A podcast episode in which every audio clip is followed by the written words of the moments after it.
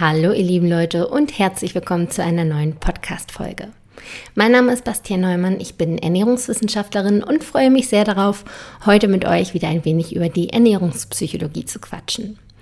In der heutigen Folge soll es um die Umsetzung bzw. die fehlende Umsetzung gehen. Und das ist ein Thema, das mich ehrlich gesagt enorm fesselt und interessiert weil es mir einfach auch selbst lange so ging, dass ich zwar schon einen großen Wissensschatz hatte im Bereich der Ernährung, aber es einfach nicht geschafft habe, es umzusetzen. Und deswegen liegt mir das so ein wenig auf dem Herzen, darüber zu sprechen, da ich glaube, dass es vielen Leuten so geht, dass viele, viele Leute ziemlich viel wissen, aber es nicht schaffen, das Wissen umzusetzen. Und vor einigen Wochen, Monaten habe ich dazu auch schon mal eine Folge aufgenommen. Das ist die Folge Nummer 87, warum wir nicht in die Umsetzung kommen. Und damals ging es um die sogenannte Selbstwirksamkeit. Und das heutige Thema ist so ein wenig daran gekoppelt. Es ist nämlich ehrlich gesagt ein Schritt davor. Deshalb nochmal ganz schnell zur Auffrischung, was bedeutet Selbstwirksamkeit? Ein selbstwirksamer Mensch ist überzeugt davon, dass er auch herausfordernde Situationen durch sein eigenes Handeln meistern kann. Das heißt, er glaubt, dass er selbst wirksam ist. Und wie ich bereits schon sagte, steht das Thema der heutigen Woche auch in Verbindung mit der Selbstwirksamkeit. Um genau zu sein, ist es nämlich eigentlich das Gegenteil. Heute soll es nämlich um die sogenannte erlernte Hilflosigkeit gehen. Diese kann nämlich möglicherweise schuld daran sein, dass man es nicht schafft, in die Selbstwirksamkeit zu kommen. Das heißt, man muss erstmal diese erlernte Hilflosigkeit für sich auflösen, damit man schafft, wirklich Veränderungen in seinem Leben zu erreichen. Und genau deshalb werden wir jetzt erstmal gleich definieren, was denn überhaupt die erlernte Hilflosigkeit ist. Dann werden wir schauen, wie diese möglicherweise auch Einfluss auf unser Ernährungsverhalten nehmen kann. Und zu guter Letzt soll es darum gehen, wie wir es schaffen, diese erlernte Hilflosigkeit abzulegen. Zunächst möchte ich jedoch kurz nochmal den Moment nutzen, um meinen Sponsoren der heutigen Folge vorzustellen. Und zwar ist das die Techniker Krankenkasse mit ihrem Podcast Ist das noch gesund? Vielleicht ist der eine oder andere von euch auch bereits schon mal über den Podcast gestolpert. Falls dem nicht so sein sollte, stelle ich ihn hier gerne aber auch kurz nochmal vor. Moderiert wird der Podcast von der lieben Jael Adler. Und Jael Adler interviewt Experten zu Themen rund um die psychische und körperliche Gesundheit. Außerdem hilft der Podcast dabei, mehr Gelassenheit in den Alltag zu bringen und Selbstliebe zu erlernen. In den Interviews wird es auch konkrete Fallbeispiele geben. Das heißt, es geht wirklich von der Ursache bis hin zu Behandlung Tipps. Und falls du auch mal ein konkretes Fallbeispiel haben solltest, dann kannst du auch gerne jederzeit Fragen einreichen. Falls es interessant klingt, dann schau gerne mal vorbei beim Podcast Ist das noch gesund? Der Gesundheitspodcast der Techniker. Der erscheint alle zwei Wochen und den Podcast findest du direkt auf der Landingpage von der Techniker, das heißt unter www.tk.de. Einen direkten Link findest du auch in den Show Notes. Weiter geht's mit der erlernten Hilflosigkeit und starten würde ich dabei gerne mit einer kleinen Definition, damit wir auch alle auf demselben Wissensstand sind und wissen, wovon wir heute sprechen. Bei der erlernten Hilflosigkeit handelt es sich um eine Überzeugung davon, dass man die Fähigkeit verloren hat, Veränderungen der eigenen Lebenssituation bewirken zu können. Das heißt also, man trägt die Erwartungshaltung in sich, bestimmte Situationen nicht kontrollieren oder beeinflussen zu können, obwohl das aber eigentlich theoretisch sehr wohl möglich wäre. Und diese Machtlosigkeit bzw. Hilflosigkeit ist dabei auf frühere Erfahrungen im Leben zurückzuführen. Der Begriff der erlernten Hilflosigkeit wurde maßgeblich geprägt durch den Psychologen Martin Seligmann. Der hat nämlich ein Experiment durchgeführt, das recht berühmt ist, das man so heute wahrscheinlich hoffentlich nicht mehr durchführen dürfte. Dennoch gibt dieses Experiment einen ganz guten Einblick dahin, wie denn diese erlernte Hilflosigkeit überhaupt funktioniert bzw. wie sie entsteht. Bei diesem Experiment wurden Hunde in insgesamt drei Gruppen eingeteilt und jede Gruppe hat quasi ein anderes Szenario erfahren. Die Gruppe 1 waren die Hunde, die in eine Box gesteckt wurden und elektrischen Schocks ausgesetzt wurden. Sie hatten jedoch die Möglichkeit, quasi einen Hebel zu betätigen bzw. an einem Rad zu drehen, wodurch dieser elektrische Schock nachgelassen hat. Das heißt also, die Hunde hatten die Möglichkeit, selbst zu kontrollieren, ob sie diesem elektrischen Schock ausgesetzt sind oder nicht. Und die Hunde haben auch relativ schnell gelernt, ähm, dass sie nach dem Einsatz des Schocks diesen Hebel bzw. das Rad selbstständig betätigen konnten und somit den Schmerz des elektrischen Schocks beenden konnten. Die Gruppe 2 hatte eine relativ ähnliche Situation. Das heißt, es waren wieder Hunde, die in einer Box waren und ähm, die gleichen elektrischen Schocks erfahren haben, in der gleichen Intensität und in der gleichen ähm, Menge sozusagen. Jedoch hatte die Gruppe keine Möglichkeit, diesen elektrischen Schock zu beenden. Das heißt, sie hatten keinen Einfluss auf ihr Schicksal und mussten das dann einfach hinnehmen und den Schmerz quasi ertragen. Dann gab es noch die Gruppe Nummer drei, das war in diesem Fall dann die Kontrollgruppe.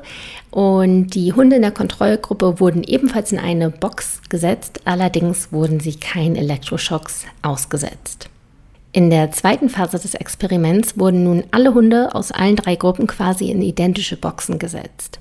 Und diese Boxen bestanden aus zwei Kammern und in diesen Kammern wurden abwechselnd Elektroschocks freigegeben. Somit hatten die Hunde quasi die Möglichkeit, von Box zu Box zu laufen und somit diesen Schocks aus dem Weg zu gehen.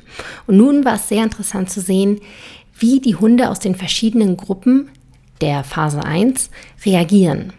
Denn die Erfahrungen, die sie in der Phase 1 gemacht haben, haben ihr Verhalten durchaus geprägt. Ne? Die Gruppe 1 hatte die Möglichkeit, quasi dem Elektroschock aus dem Weg zu gehen, durch die Betätigung des Hebels bzw. des Rads, während die Gruppe 2 den Schmerz einfach ertragen musste. Die konnten einfach nichts tun und die Gruppe 3 hat ja überhaupt gar keine Elektroschocks erfahren.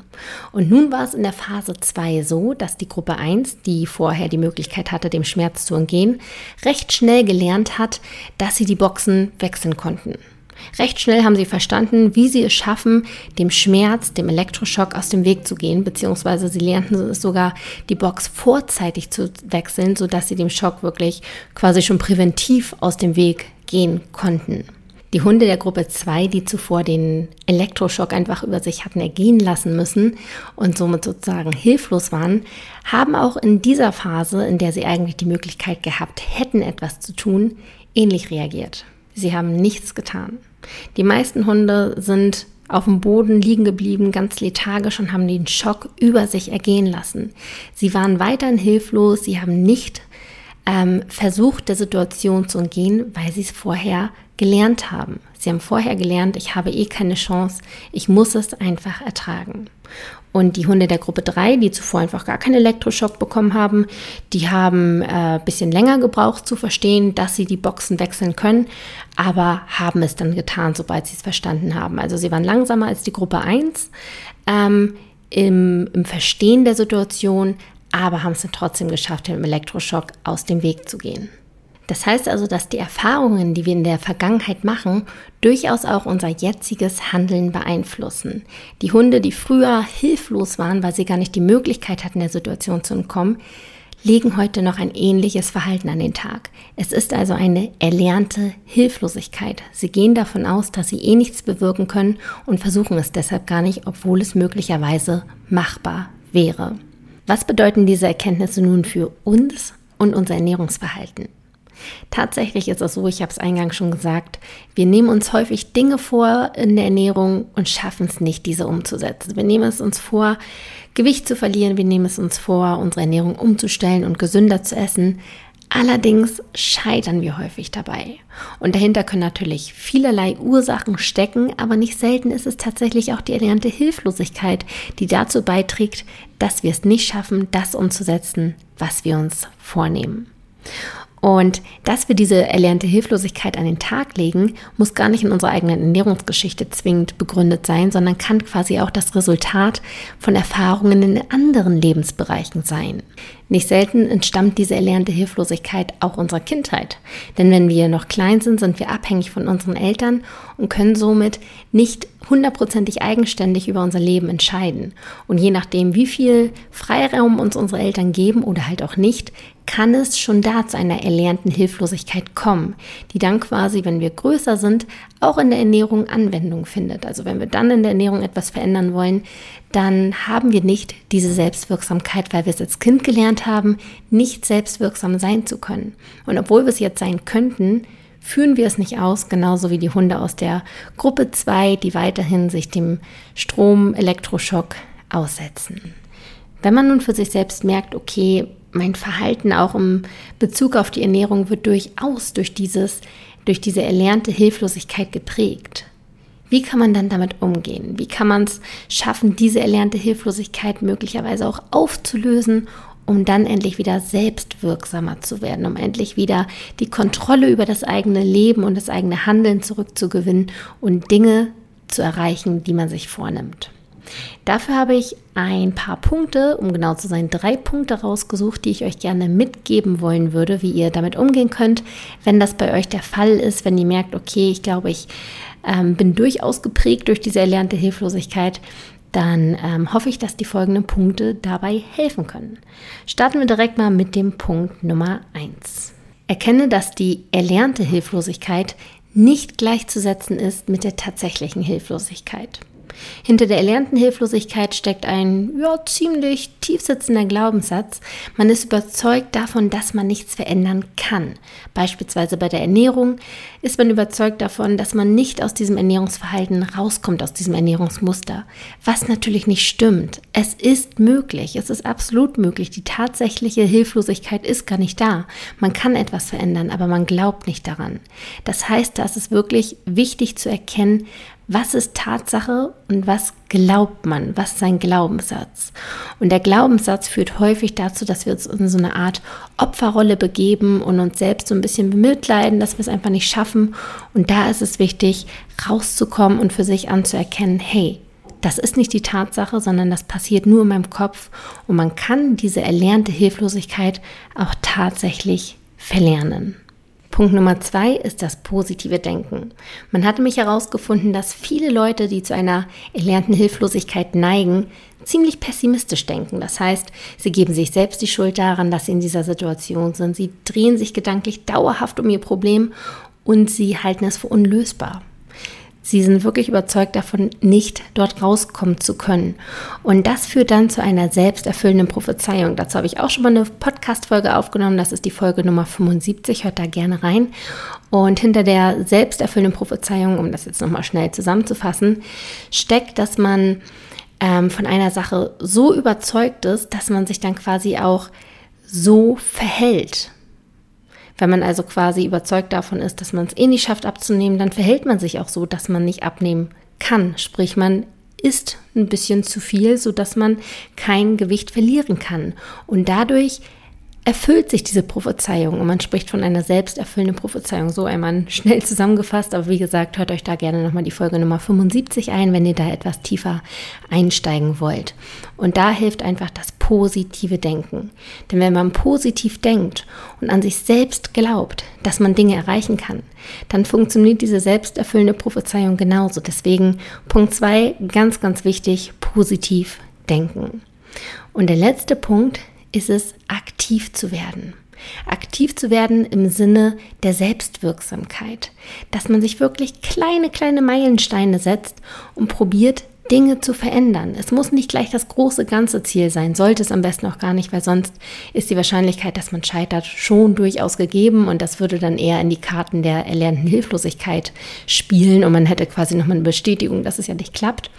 Das heißt wirklich kleine Ziele setzen, diese erfüllen und sich selbst beweisen, dass man selbstwirksam sein kann, dass man Dinge beeinflussen kann und die Kontrolle über das eigene Leben hat. Und das stärkt dann enorm das Selbstwertgefühl und auch die Selbstwirksamkeit. Das sind die drei Punkte, die ich euch gerne mitgeben wollen würde, wenn ihr das Gefühl habt, dass die erlernte Hilflosigkeit bei euch ein Thema ist. Aber ich möchte auch nochmal an dieser Stelle sagen, dass es wirklich sehr tiefsitzende Glaubenssätze sein können, die quasi zur erlernten Hilflosigkeit führen. Und es bedarf eventuell etwas Zeit, daran zu arbeiten und möchte deswegen an dieser Stelle nochmal betonen, nehmt euch die Zeit. Seid nicht sofort enttäuscht, wenn ihr wieder quasi in das pessimistische Denken verfällt, sondern bleibt wirklich dran und gebt euch die Zeit, die ihr braucht. Und gegebenenfalls kann es an dieser Stelle auch sinnvoll sein, dass man sich professionelle Unterstützung holt und vielleicht eine Verhaltenstherapie macht oder ähnliches. Also davon seid auf jeden Fall auch nicht abgeneigt und schaut einfach, wie es bei euch aussieht, ob ihr da eigenständig quasi schon rankommt und Dinge auflösen könnt oder ob ihr da vielleicht ein bisschen, bisschen Hilfe braucht, aber das ist auch überhaupt nicht verwerflich, sondern etwas total Positives und ein Zeichen dafür, dass man sich selbst, ähm, ja, dass man es sich selbst wert ist, quasi in sich rein zu investieren. Ich danke euch sehr fürs Zuhören und würde mich riesig freuen, wenn ihr mir eine kleine Bewertung da lasst, wenn euch der Podcast gefällt und vielleicht auch abonniert und ansonsten hören wir uns wieder in der nächsten Folge. Darauf freue ich mich sehr. Bis dahin, macht's gut.